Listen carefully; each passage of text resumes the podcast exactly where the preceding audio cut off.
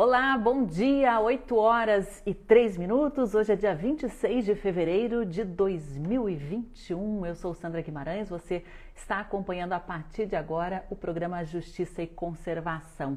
Vou aguardar aí o pessoal chegar à nossa transmissão. A gente transmite via Rádio Cultura de Curitiba para você que está na região aí da capital paranaense.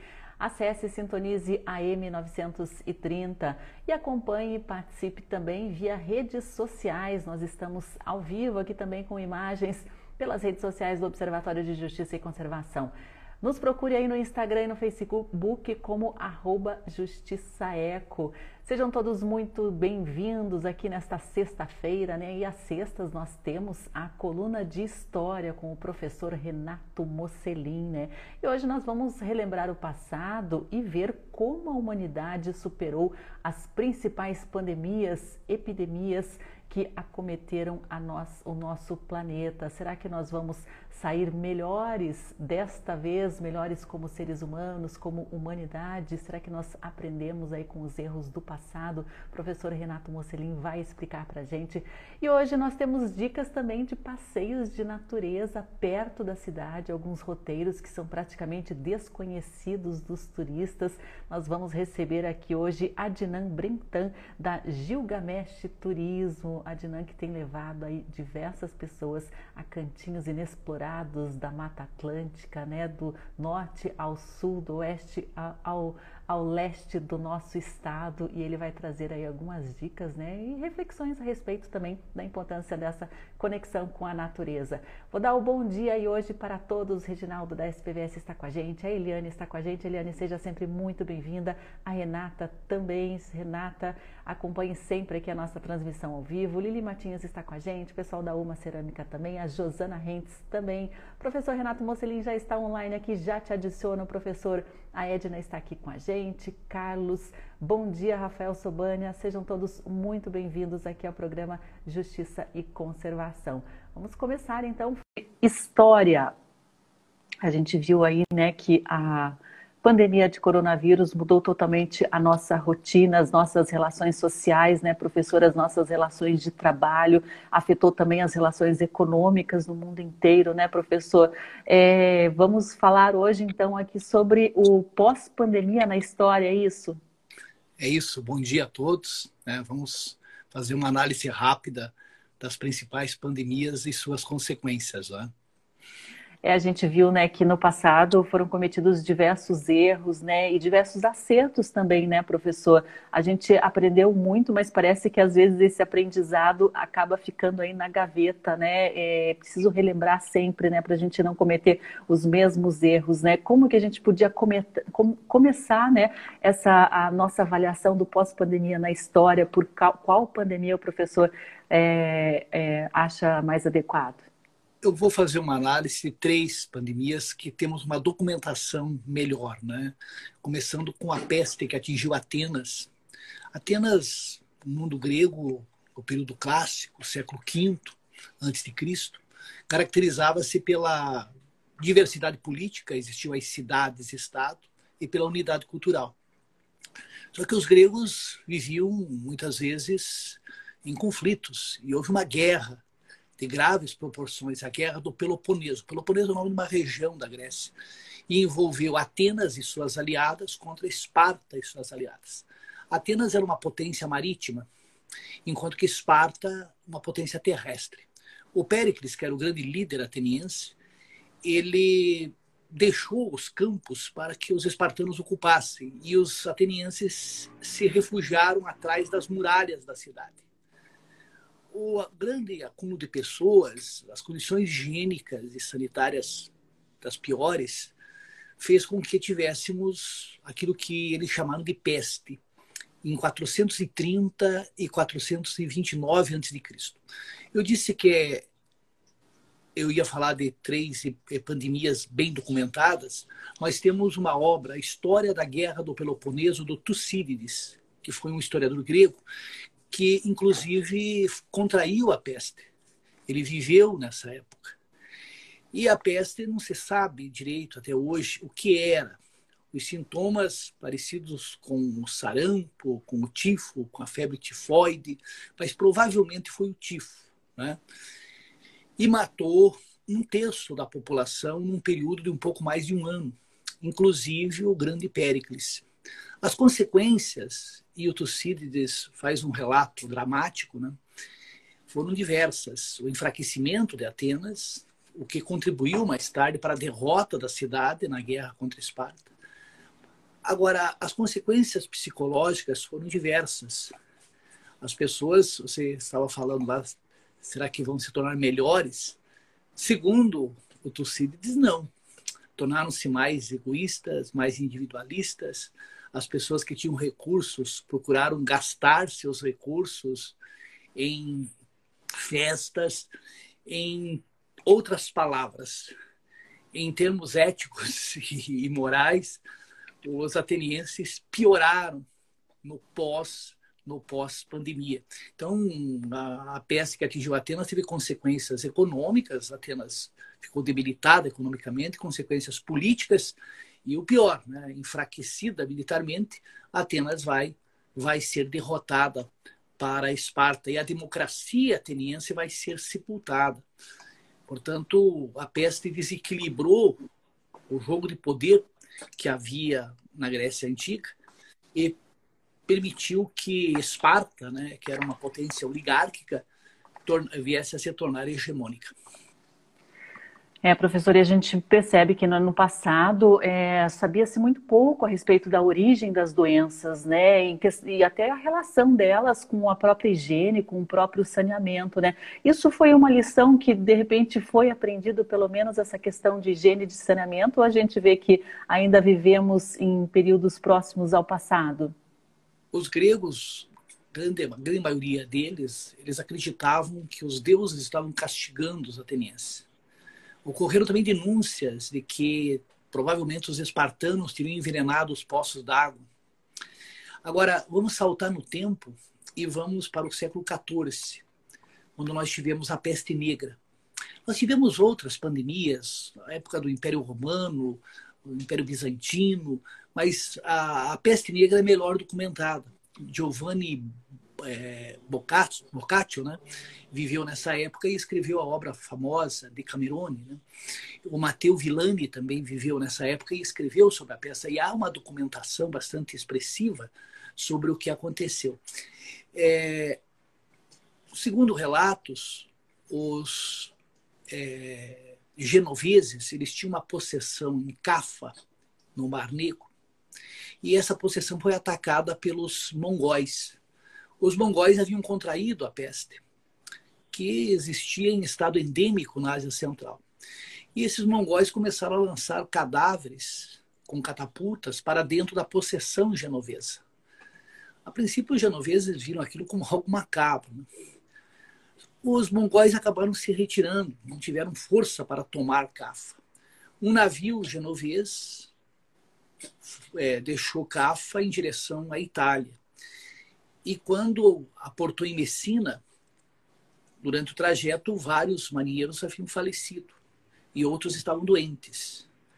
O sujeito tinha uma febre altíssima, dores de cabeça, começavam a surgir bubões nas axilas, nas virilhas, que purgavam sangue, pus, e em três, quatro dias a pessoa morria é, em vez de isolarem a embarcação, não permitirem que as pessoas desembarcassem, não fizeram nada. E a peste começou a se disseminar a partir do sul da Itália. Por que, que chamaram de peste negra? Depois é que vieram a chamar de peste negra. Porque a pessoa tinha hemorragias internas e surgiam manchas negras pelo corpo. Então era, entre aspas, a morte, a morte negra. Só que a maioria das pessoas, elas acreditavam que a peste era um castigo de Deus e que era necessário aplacar a ira divina. E como aplacar a ira divina? Lotando as igrejas, fazendo orações e pasmem, ouvintes, eles realizavam aquelas procissões de flagelantes, jejuavam dias, daí jogavam cinzas pelo corpo e se autoflagelavam. Saíam aquelas pessoas em procissão e um batia no dorso do outro até que viessem a desmaiar. A peste ela se manifestava, também havia peste pneumônica, que podia ser transmitida pela respiração, né? a septicêmica, que atingia a corrente sanguínea. É, não, eles não tinham dúvidas que a peste era um castigo de Deus. Alguns um pouco mais cultos acreditavam que a peste havia sido trazida por um cometa. Outros que ocorreram um pequeno tremor de terra lá no sul da Itália, que abrira-se uma fenda na crosta terrestre e emanações pestilentas saíram do inferno, atingindo a humanidade. E o pior, em alguns lugares botaram a culpa dos judeus. Porque os judeus, na Idade Média, eles viviam em bairros separados. Eles não podiam se misturar aos cristãos. E eles tinham sinais distintivos. Por exemplo, na França, eles tinham que usar aquela estrela amarela. Dependia do lugar. E eles tinham hábitos higiênicos melhores e uma alimentação melhor. Com isso, o número de mortos entre os judeus era menor. E, claro, muitas pessoas deviam para os judeus. Aproveitaram a oportunidade para promoverem pogroms, massacres de judeus, onde hoje é a Alemanha, onde hoje é a França. Florença, por exemplo, foi atingida em 1348 e o Boccaccio estava lá. As pessoas ricas, elas vão se retirar. Eles tinham, elas possuíam propriedades no campo. A peste matou em torno de um terço da população europeia num período de um pouco mais de três anos. As pessoas que viviam nas cidades foram mais atingidas. As pessoas mais pobres e também as mulheres, porque hoje a gente sabe como é que a peste era transmitida. Um roedor, principalmente ratos, né, transportava uma pulga e a pulga, ao picar a pessoa, inoculava o bacilo da peste. Só que a pessoa que contraía a peste era considerada culpada porque alguma coisa ela havia feito. Então havia o desprezo por parte do, da família em relação ao doente. Agora, como curiosidade, duas cidades adotaram procedimentos que eu diria modernos para enfrentar a peste negra. Foi Milão e Nuremberg. O que, que eles fizeram? Eles isolaram os bairros que tinham uma incidência da pandemia. Isolaram as pessoas Inclusive, muraram é, locais e procuraram limpar a cidade. Então, a média de mortos, por exemplo, em, Milão foi de 5%, enquanto que em outros lugares chegou a atingir 50%, 70%. E a igreja perdeu prestígio, você não imagine, ouvintes. Se Deus estava tão irado com a humanidade, é porque a igreja não estava intermediando corretamente as relações dos fiéis com Deus. E se tantos bispos, se tantos monges estavam morrendo, alguma coisa de errado essas pessoas haviam feito. Agora, trouxe mudanças? Trouxe. A falta de mão de obra. Então, o regime de servidão entrou em colapso. Nós vamos ter o feudalismo em declínio as pessoas exigiam salários melhores. Na Inglaterra, o rei Eduardo III é, chegou a ameaçar com punições severas aqueles que não quisessem trabalhar. Portanto, as relações sociais elas foram se alterando, bem como a mentalidade. A mentalidade nas artes, por exemplo, nós observamos a figura da morte em larga escala. E eu selecionei aqui para os nossos ouvintes dois trechinhos de contemporâneos da, da, da peste negra.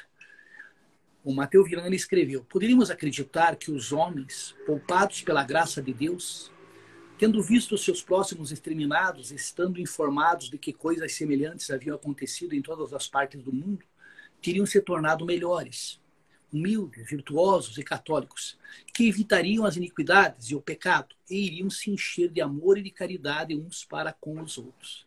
Mas não foi assim. Mas quando a peste acabou, aconteceu exatamente o contrário. Pois os homens que sobraram em número reduzido e que se enriqueceram de bens terrestres, graças aos herdeiros e às sucessões, esquecendo os acontecimentos passados, como se não tivesse acontecido, entregaram-se a uma vida mais escandalosa e mais desordenada que antes. O Boccaccio, em, é, para outros, entregar-se francamente à bebida, como aos prazeres, dar a volta pela cidade, divertindo-se e, com a canção nos lábios, conceder toda a satisfação possível às suas paixões, rir e troçar dos acontecimentos mais tristes. Tal era, conforme seus propósitos, o remédio mais seguro contra um mal tão atroz. Então, não sendo pessimista, né, as consequências, é, tanto no caso de Atenas quanto de, da peste negra durante a Idade Média, não foram assim positivas, pelo contrário. Né?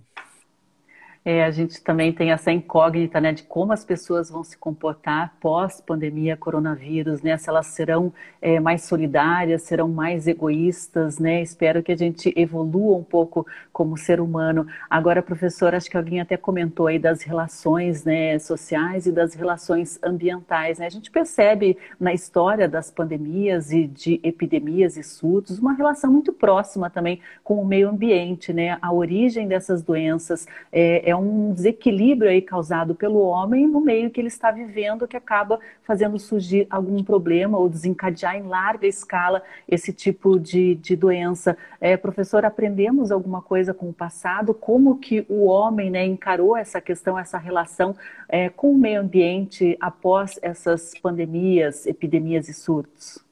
Eu não sei, né, Sandra, mas eu tenho a impressão que se as coisas continuarem no ritmo, no ritmo que estão, nós teremos crises tremendas. Né? Outros vírus poderão nos atingir e a crise climática talvez venha a ser pior do que essa pandemia. Infelizmente, em alguns países nós estamos na contramão. As pessoas não estão tendo a noção do que pode acontecer. Nós temos alguns avanços em, em alguns países, mas em outros nós temos retrocessos. Né? Eu diria que o pós-pandemia e a própria pandemia revelou algumas questões que devem ser colocadas em pauta e as autoridades devem ser alertadas. E eu diria não só as autoridades, a sociedade toda, porque a sociedade é que tem a condição de pressionar as autoridades os políticos que estão aí, que têm uma pauta contrária às questões ambientais, foram, esses políticos foram eleitos pela população. A bancada que defende o uso de agrotóxicos, que defende o desmatamento de forma desordenada, essas pessoas estão lá porque foram eleitas. Portanto, se você observar no plano político a quantidade de parlamentares nas diversas casas legislativas e no Congresso Nacional é, que defendem as questões ambientais, eles são minoritários em relação àqueles que estão ligados a, a pautas que não têm nenhum compromisso com as questões ambientais. E essa pandemia, ela revelou algumas questões que devem ser eh, eh, lições que devem ser aprendidas, né? O, presidente Trump, durante os quatro anos que ficou no governo, ele reduziu as verbas destinadas às pesquisas.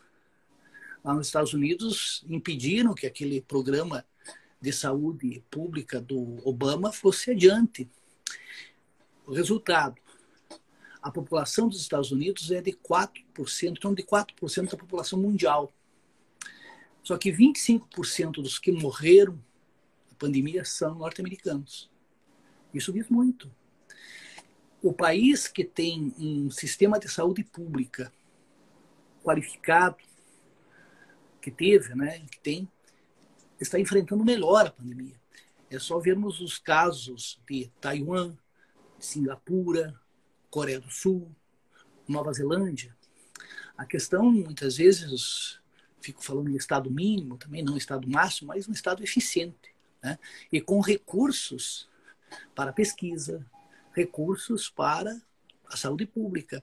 infelizmente, aqui no governo Temer, nós tivemos uma redução tanto de recursos para educação quanto de recursos para a saúde. E as mudanças, elas serão já estão acontecendo. Eu diria que elas estão sendo aceleradas. Né?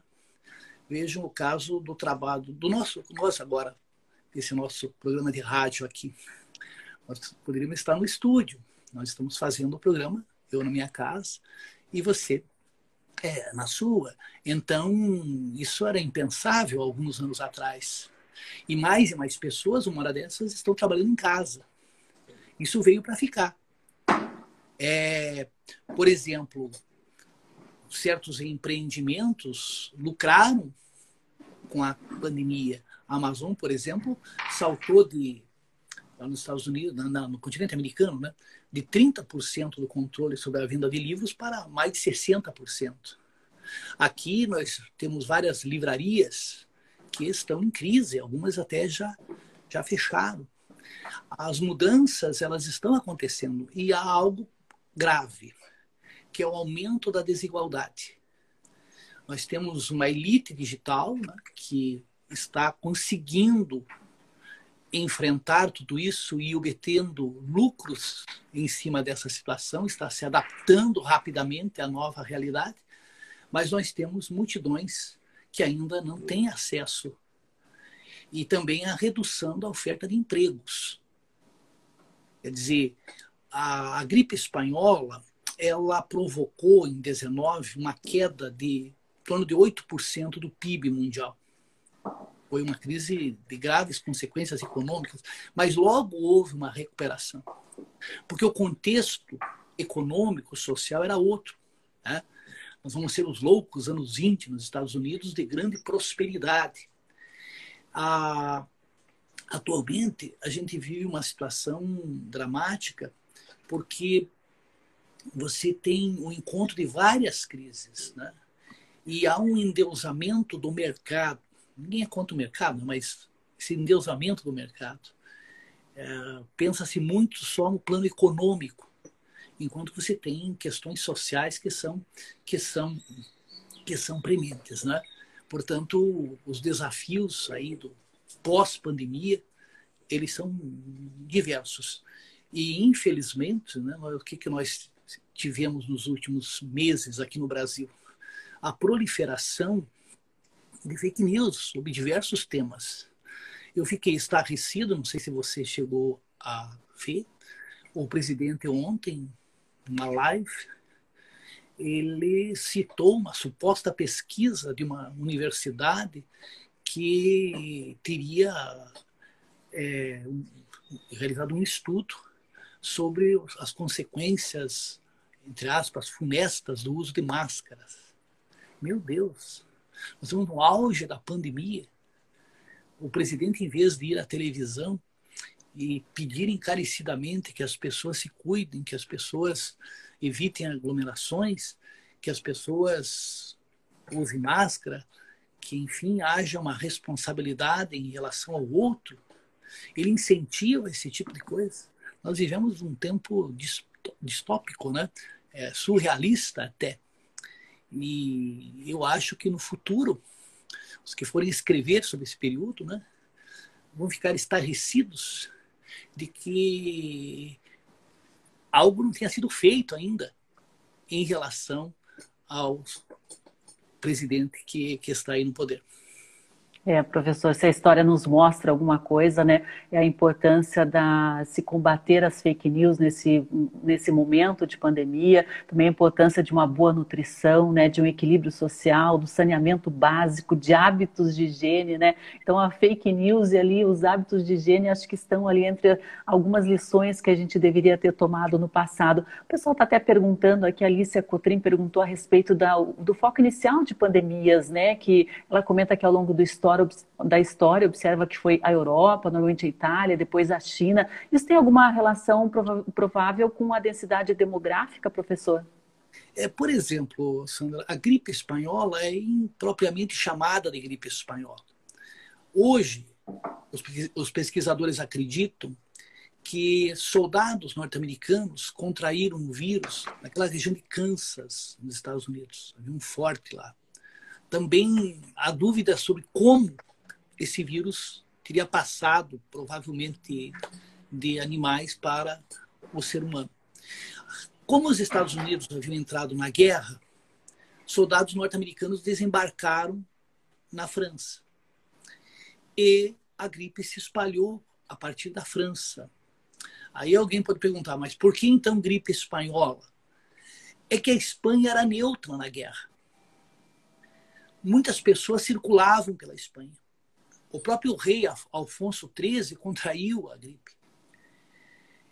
É, e não havia censura na Espanha. Então, os jornais divulgavam intensamente o morticínio.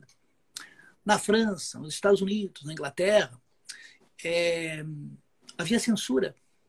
Porque, imaginem, se os franceses fossem publicar o número de pessoas que estavam morrendo por dia, os alemães entenderiam isso como um sinal de fraqueza. A gripe espanhola ela foi bem mais catastrófica do que a pandemia atual. Só para os ouvintes terem uma ideia, a população do planeta em 1918 estava em torno de 1 bilhão e 800 milhões de habitantes. A gripe matou entre 35 e 50 milhões de pessoas. Atualmente, nós temos uma população de quase 8 bilhões de habitantes. E pelos últimos dados, pelo menos oficiais, né, morreram um pouco mais de 2 milhões e 500 e poucos mil, é, dos 2 milhões e 500 e poucas mil pessoas. Quer dizer, é bem menor. Os Estados Unidos, a população dos Estados Unidos em 1918 era de em torno de 100 milhões de habitantes. Hoje temos mais de 300 milhões a gripe espanhola matou mais de 500 mil pessoas. O próprio Brasil, ah, morreram só, entre aspas, um pouco mais de 35 mil pessoas com a gripe espanhola. Só que a população do Brasil é, chegava a em torno de 30 milhões de habitantes. Quer dizer, tinha uma população bem menor. Mas a gripe espanhola já denotou o seguinte, que a globalização já estava acontecendo, porque ela se espalhou rapidamente pelo mundo. Os, as autoridades aqui do Brasil diziam que ela não ia chegar no Brasil. Não, fique tranquilo, não vai acontecer nada, ah, tá. não vai cruzar o Atlântico. Cruzou, né? Uma embarcação demerara é, trouxe pessoas adoecidas e a gripe se espalhou. E também teve, é, se a gente consultar os jornais da época, remédios miraculosos, né? que tiveram preços altíssimos. Né? Teve as cloroquinas da época, que não tinham efeitos adequados, mas que as pessoas acreditavam. É, né? Até o pessoal, ó, ó, o Rafael tá, tá reclamando aqui que meia hora é pouco para aula de sexta-feira. Vamos pensar nisso aí, Rafael. Obrigada aí pela, pela, pela, pelo comentário. É, inclusive, né, a gripe espanhola chegou ao Brasil e, e a gripe de corona, perdão, a pandemia de coronavírus chegou rapidamente a todos os pontos do mundo com a aviação, né? Agora eu queria que o senhor comentasse também sobre essa questão aqui que o pessoal comenta a respeito da crise climática que vai gerar evolução de novos vírus ou ressurgimento de vírus desconhecidos. Aqui a, a Ju Ácia Araújo comenta, né, até de vírus que estão presos em geleiras, né, e a gente vai ter que aprender a conviver com isso, né, assim como a gente aprendeu a conviver com a pandemia de, da AIDS, né, que, que, que, preocupa até hoje, né, professor? A gente vai ter que aprender a conviver assim como a gripe com o coronavírus e vai ter que aprender a estar pronto também para esses vírus que vão surgir aí decorrentes desse desequilíbrio climático também, né, professor? O jornal ali do observatório publicou uma matéria muito boa, não sei se no número 2, número 3, sobre. Que eu tenho aqui. Você tem, né? E um artigo muito bom sobre a possibilidade né, de a região amazônica, inclusive, ser uma fonte com desmatamento de, de novos vírus que poderão atingir as pessoas. Né? É, na África saiu recentemente um estudo também sobre a passagem de vírus através do, do, do Temos duas edições aqui. Sim, muito bom, os dois artigos são ótimos e que alertam as pessoas. Mas parece que não adianta alertar as pessoas, né? A gente. Eh, muitos, Tapa o sol com a peneira, né? Muitos já diziam, né? cuidado, não aglomere no final do ano. Não aglomere. Começo de janeiro disparou o número de casos. Aí, não aglomere no carnaval. Aglomerado teremos consequências trágicas agora em março.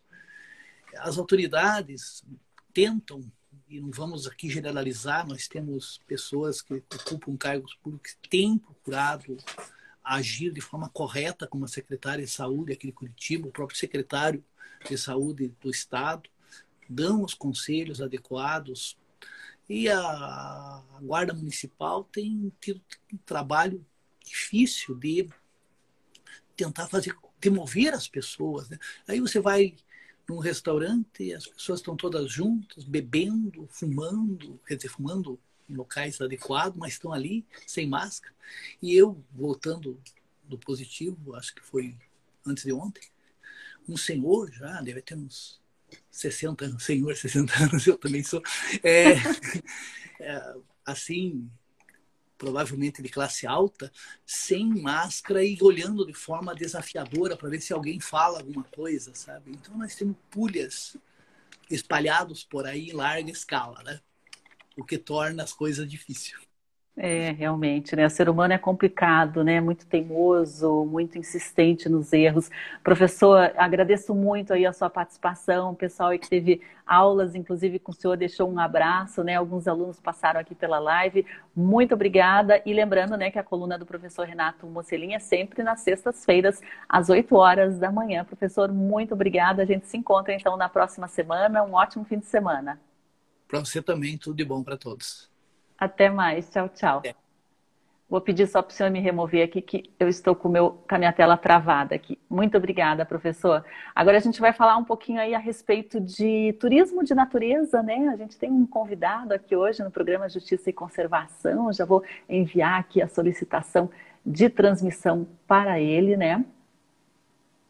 É o Adnan, a gente vai conversar com o Adnan aí a respeito de algumas trilhas, né, que são possíveis fazer pertinho da cidade, né? A gente tem aí o gilgameshtour.org, que é o blog do Adnan, né? Ele que é bacharel em informática, atua nessa área já há algumas décadas, né? É instrutor de filosofia também e atua como guia de turismo de natureza. Ele tem muitos cursos aí relacionados a essa atividade, né? É, bom dia, Adnan, seja bem-vindo aqui ao programa Justiça e Conservação.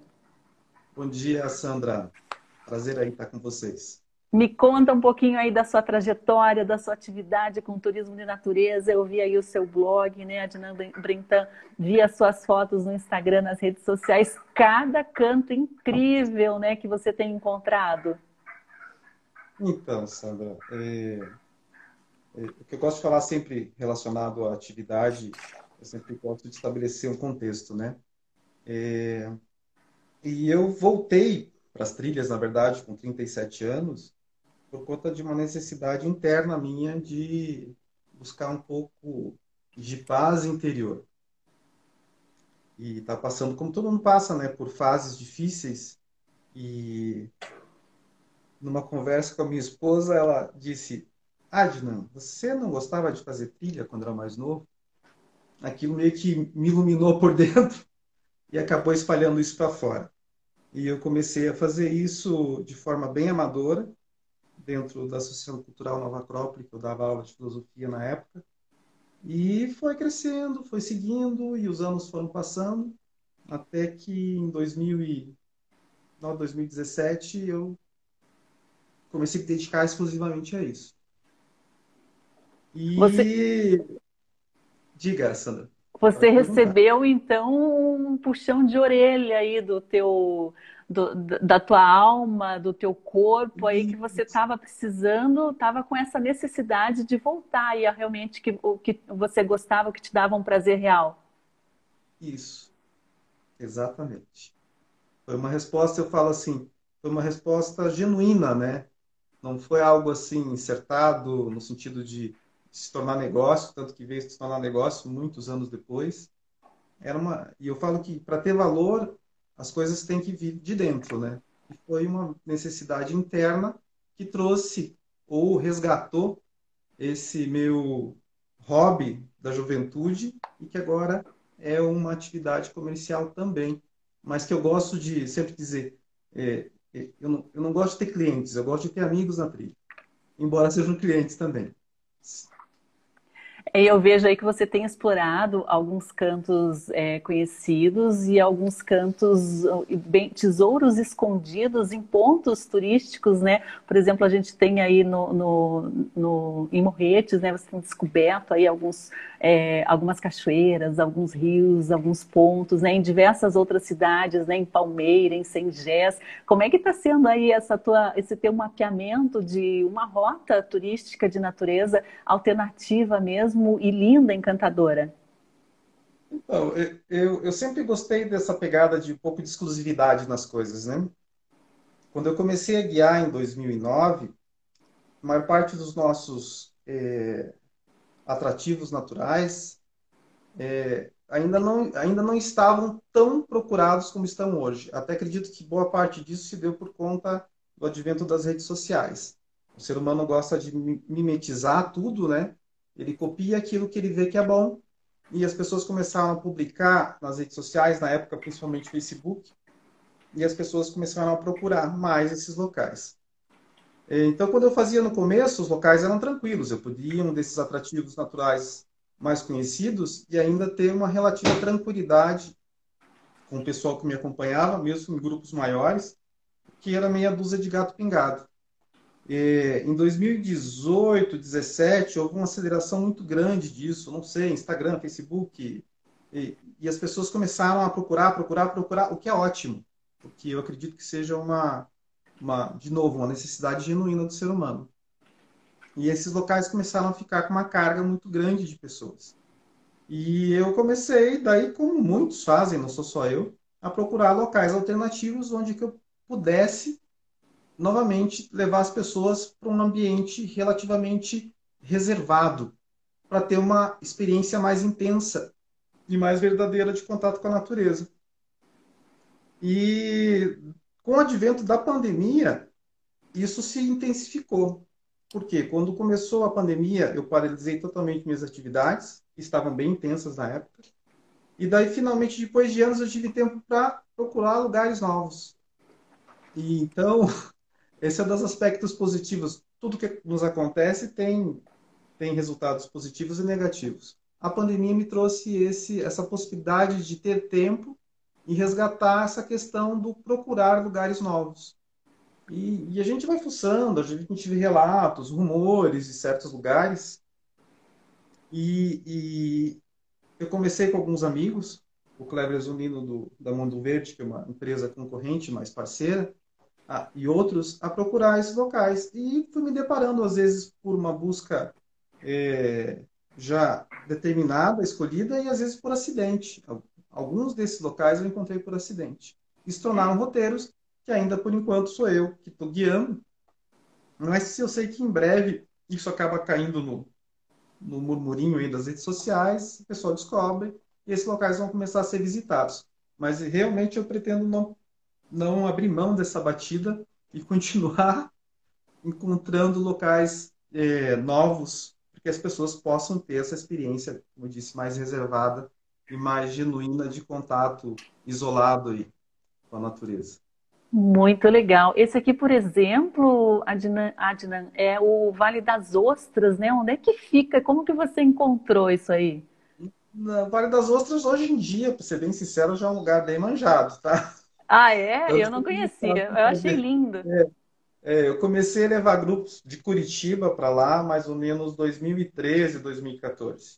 Hoje em dia, todas as empresas de ecoturismo de Curitiba praticamente montam roteiros para lá. Uhum. É, aí, como eu gosto dessa pegada de exclusividade, eu parei de acessar esses locais em fins de semana para continuar a conseguir levar grupos numa eu, eu, brinco, eu, eu gosto das trilhas exclusivas ou dias exclusivos. Por enquanto, daqui um pouco isso também muda, vai ter mais gente fazendo nos dias de semana, a gente vai se adaptando, né? Vai se transformando. E então por isso, tipo, Vale das Ostras eu havia marcado para ir ontem, só que via, existia uma previsão de chuva muito forte para a região, eu acabei cancelando. É, mas é, é, na região ali divisa com São Paulo, mais ou menos caminho para o Petar, que o pessoal conhece. Na verdade, relativamente próximo a registro. Mas, de novo, é, você conhece um amigo que foi em um lugar e daí ele comentou que era muito bonito. E, na época eu fui, com alguns amigos também visitar e em seguida tomei aquilo como roteiro também. Muito bacana, né? Você falou aí da chuva, né, Adnan? Mas é, às vezes eu vejo que as pessoas desistem de ter esse contato próximo com a natureza, se está frio, se está muito sol, se está cho chovendo, se está neblina, tudo parece uma desculpa aí para as pessoas permanecerem na situação que estão, né? Mas nem sempre isso é um, um problema, né? Às vezes, bem pelo contrário, você consegue é, conhecer outras faces aí desses pontos turísticos em dias de tempo e temperatura diferentes. Que bom você tocar nisso, Sandra, porque é, é justamente o que eu tento passar para as pessoas. Eu digo assim, é, quando a gente vai e consegue encontrar o que a gente buscava, que é o bom clima, traz uma certa tranquilidade, uma certa paz, traz satisfação. Mas é nas situações em que existe uma adversidade envolvida é que acontece um crescimento interno mais forte. Por exemplo, caminhar em meio à chuva, no meio da mata, é uma experiência deliciosa. É, você ouvir o barulho da chuva caindo a própria luminosidade, a sensação da chuva no rosto, no corpo, mesmo que esteja um pouco frio, o que eu digo? É, isso pode, tudo pode ser realizado desde que não é, cause um dano ao meio ambiente maior do que o devido e não cause também um dano à saúde da pessoa. Eu, por exemplo, eu não vou fazer, levar uma pessoa para caminhar na chuva 5 graus de temperatura, porque ela pode ter uma hipotermia e isso é ruim para ela, é ruim para mim, é ruim para todo mundo. Agora, no verão, você sair para uma trilha e não encontrar sol, encontrar chuva, mas com a temperatura agradável, é tão bom quanto se tivesse sol. As fotos não ficam tão bonitas, mas a experiência fica mais rica. É, exatamente. Acho que é um tipo de atividade que a gente tem que manter o hábito de fazer ao longo de todo o ano, ao longo de todas as estações, né? Por isso que é importante também a gente ter o contato, né, com guias, com agências que conhecem os roteiros, locais em que há essa possibilidade justamente de se visitar em chuva, em períodos de frio, né, sem risco também, porque acho que a segurança tem que ser a prioridade, né? O Rodrigo até comenta que fazer trilha com a Dinan é muito top, 10 anos já participando das atividades, muito legal, Rodrigo, obrigada aí pela participação. So Eliane comenta né, que é excelente fazer trilhas, cachoeiras, que a gente cresce interiormente também, né? E a Carolina Paiva, inclusive, que indicou aqui o Adnan para nossa entrevista. Obrigada, Carolina. Ela dá um bom dia aí para você. A Adnan comenta que os passeios com propósito de natureza, né? E fala que o Adnan, seu coração e missão, fazem parte dos seus passeios. Eu percebo até nas suas publicações, né, Adnan, que você traz um pouquinho dessa tua filosofia, desse teu conhecimento, justamente para a tua atividade, né? Como é que você tem visto visto aí é, é, é, essa relação? Então, é, Sandra, eu já faz alguns anos eu defini para mim que eu gostaria de poder proporcionar, ou eu mesmo ser uma, uma eu, eu, na época eu dizia, uma suave influência positiva para as pessoas.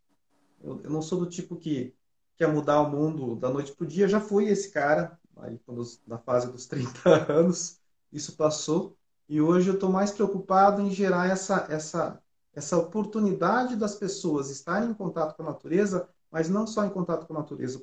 Contato com a natureza significa contato consigo mesmas. É, nós fomos, eu, eu sempre digo, é, nosso DNA foi criado para estar nesses ambientes. E ele não mudou nos últimos milhares de anos.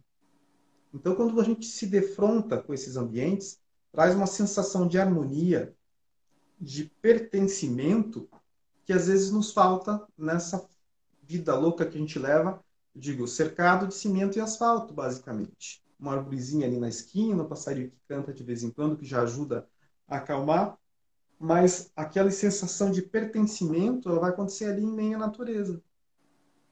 E, e, e, e isso traz com que a gente se reconheça nisso, reconheça essa harmonia, reconheça essa beleza, Reconheça, inclusive, esse contraste do frio, do quente, do áspero, do molhado.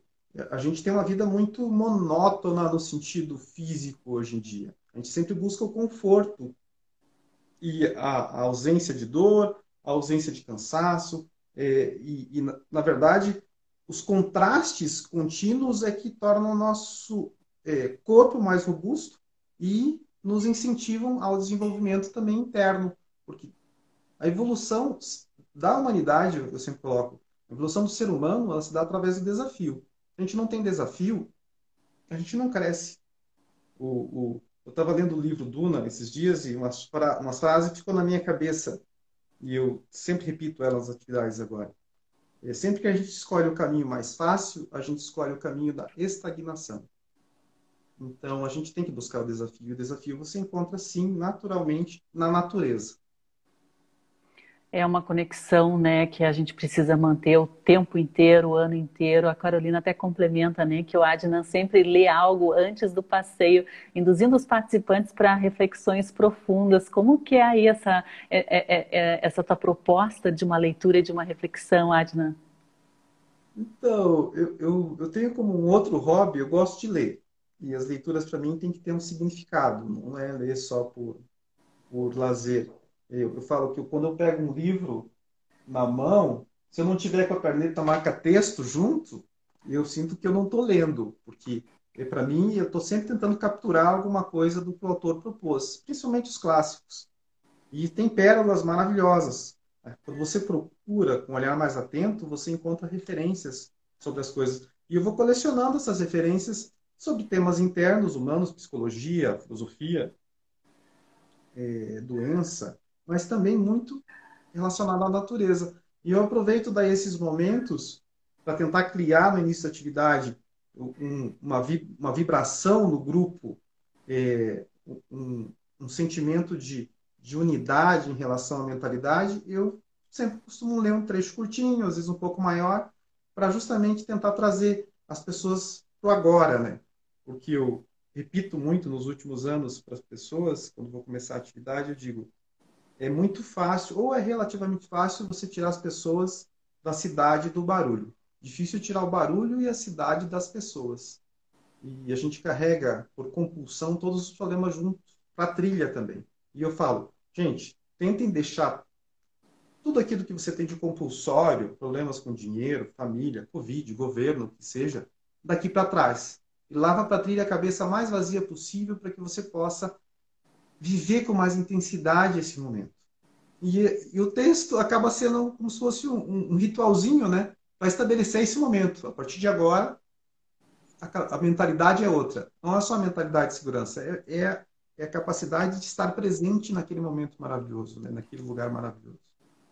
Exatamente, isso nos prepara também, né, para prestar atenção na beleza, na delicadeza, nas texturas da natureza, porque às vezes se a gente entra realmente num passeio desse com a mente muito acelerada, com outros problemas pipocando, né, xingando aí o nosso presidente, a gente acaba não prestando atenção numa, numa beleza dessa aqui, como eu estou mostrando, né, que delicadeza, que, que, coisa mais linda que a gente pode perceber, não só das plantas, da, das espécies vegetais, mas dos animaizinhos, dos pequenos e grandes animais animais que estão ali, né, nos, nos circundando durante esses passeios, né, Adnan?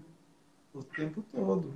É uma riqueza sem fim. Especialmente para nós até que temos essa, essa, essa, esse presente, né, que é a Mata Atlântica ainda exuberante ao nosso redor. A região de Curitiba é, é espetacular em relação a cenários. Aí isso foi lá nos campos de altitude do, do, do Quiriri. Um Lindo. correndo em direção. Por quê? Porque nós estávamos silenciosos. Senão ele não viria, pode ter certeza absoluta. Daí foi um momento mágico. É, em, na época todo mundo ficou encantado, mas foi exatamente essa sensação. Ninguém fala nada, ninguém se mexe. E ele veio até nós. Deu a cheiradinha dele e foi embora. Mas aquilo ficou gravado na cabeça de todo mundo durante muito tempo.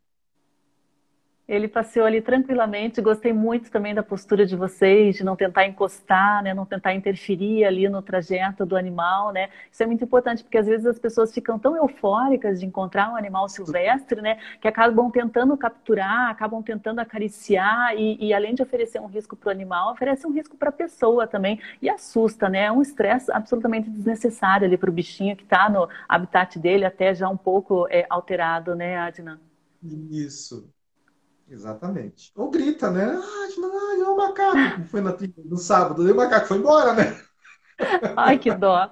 Uma oportunidade única, né, de ver um macaco na natureza. Até o Rafael Sobania, que é ornitólogo, ele comenta, né, parabéns, Adnan, gostei muito da tua visão e do teu trabalho, né. A Eliane comenta, né, a respeito das adversidades do caminho, que sempre deixam ótimas lembranças também, né. Aqui Cavaim fala aí, ó, melhor guia você, hein, Adnan? Está bem conceituada entre os seus clientes e amigos. Que bom.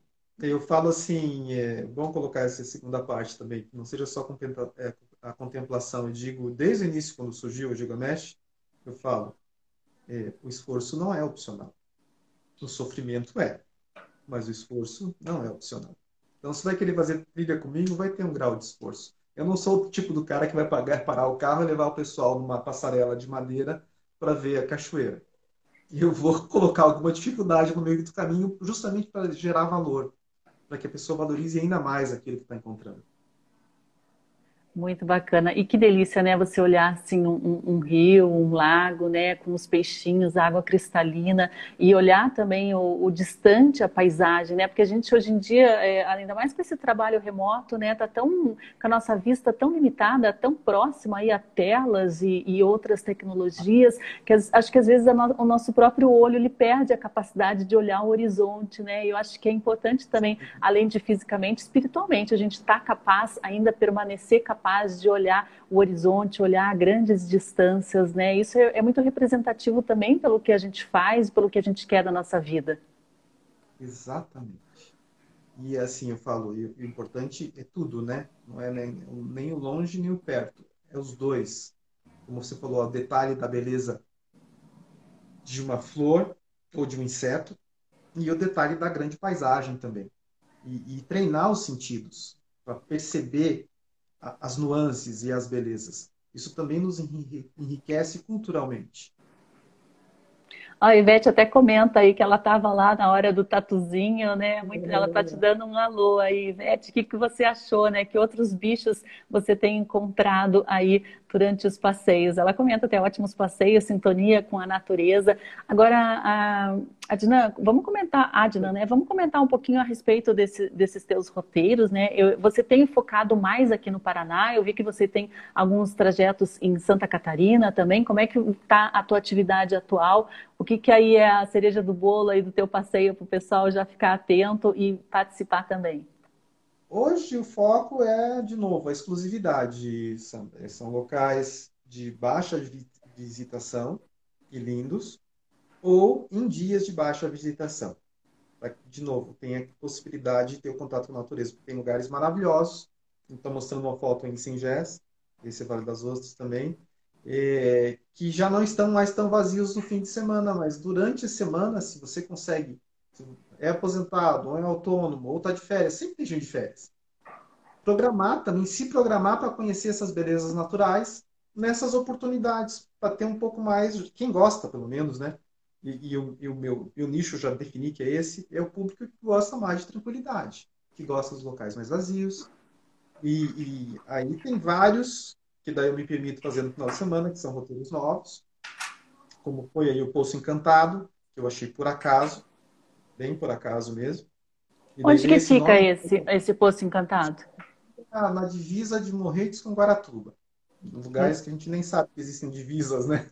Uhum. É bem lá no escondido, áreas extremamente remotas, é, que normalmente são pouco visitadas por conta do difícil acesso, até por veículo. Por exemplo, para chegar nesse lugar, é bom ter um carro 4x4, porque senão você vai ter que caminhar muito para poder encontrar. Eu fiquei curiosa também, Adina, sobre esse marco aqui que você registrou em alguns passeios com o pessoal. Onde que fica isso? Isso fica, é, esse, esse monumento, é histórico, ele é para mais ou menos. Não fugiu o termo correto agora. É, delimitar o fim da Guerra do Contestado, quando houve disputa de terras em relação a Santa Catarina e Paraná. Inclusive, morreu muita gente na época. Então, foram, foram instalados alguns marcos nessa região que a gente chama dos Campos do Quiriri, que são divisa de Tijucas do Sul com o município de Campo Alegre, Santa Catarina. E esse é o mais bonito e o mais alto, e é justamente uma delimitação. Só que também tem a placa comemorativa, se não me engano, é de 1916 ou 18, dia 20 de outubro. Eu não lembro se é 16 ou 18, não lembro de cabeça agora. E ah. ele, ele, remete a esse momento, a, a, a, esse, a essa, esse acordo que foi estabelecido é, entre o, as divisões de terras aí entre Paraná e Santa Catarina. Esse rapaz que está à direita, inclusive, ele foi porque nasceu em Campo Alegre, os pais dele. É... E ele depois veio para Curitiba e ele queria conhecer a região dos Campos do Quiriri, divisa de Santa Catarina com o Paraná. Sensacional. O passeio também é, é, aprender um pouquinho sobre a nossa história, né? Agora você recomenda essa, essa trilha para crianças? Eu vi que tem o pessoal aí que já já está até aparamentado, né, para fazer esses passeios. Tem mais energia do que muito jovem e adulto, né? Qual que é a recomendação? Olha, eu digo o seguinte: as pessoas perguntam para mim, ah, essa trilha meu filho consegue ir? É para criança? Eu digo, depende da criança. Porque eles estão numa fase de muita atividade, como você falou, né? Imperativos. Esse rapaz, esse menino, inclusive, é filho de uma cliente minha, ele ficou um pouco entediado na trilha, Muita energia. Eles têm mais dificuldade de manter a atenção, o foco. As coisas não dizem, embora seja uma fase de, de encantamento com o mundo, o encantamento é mais rápido.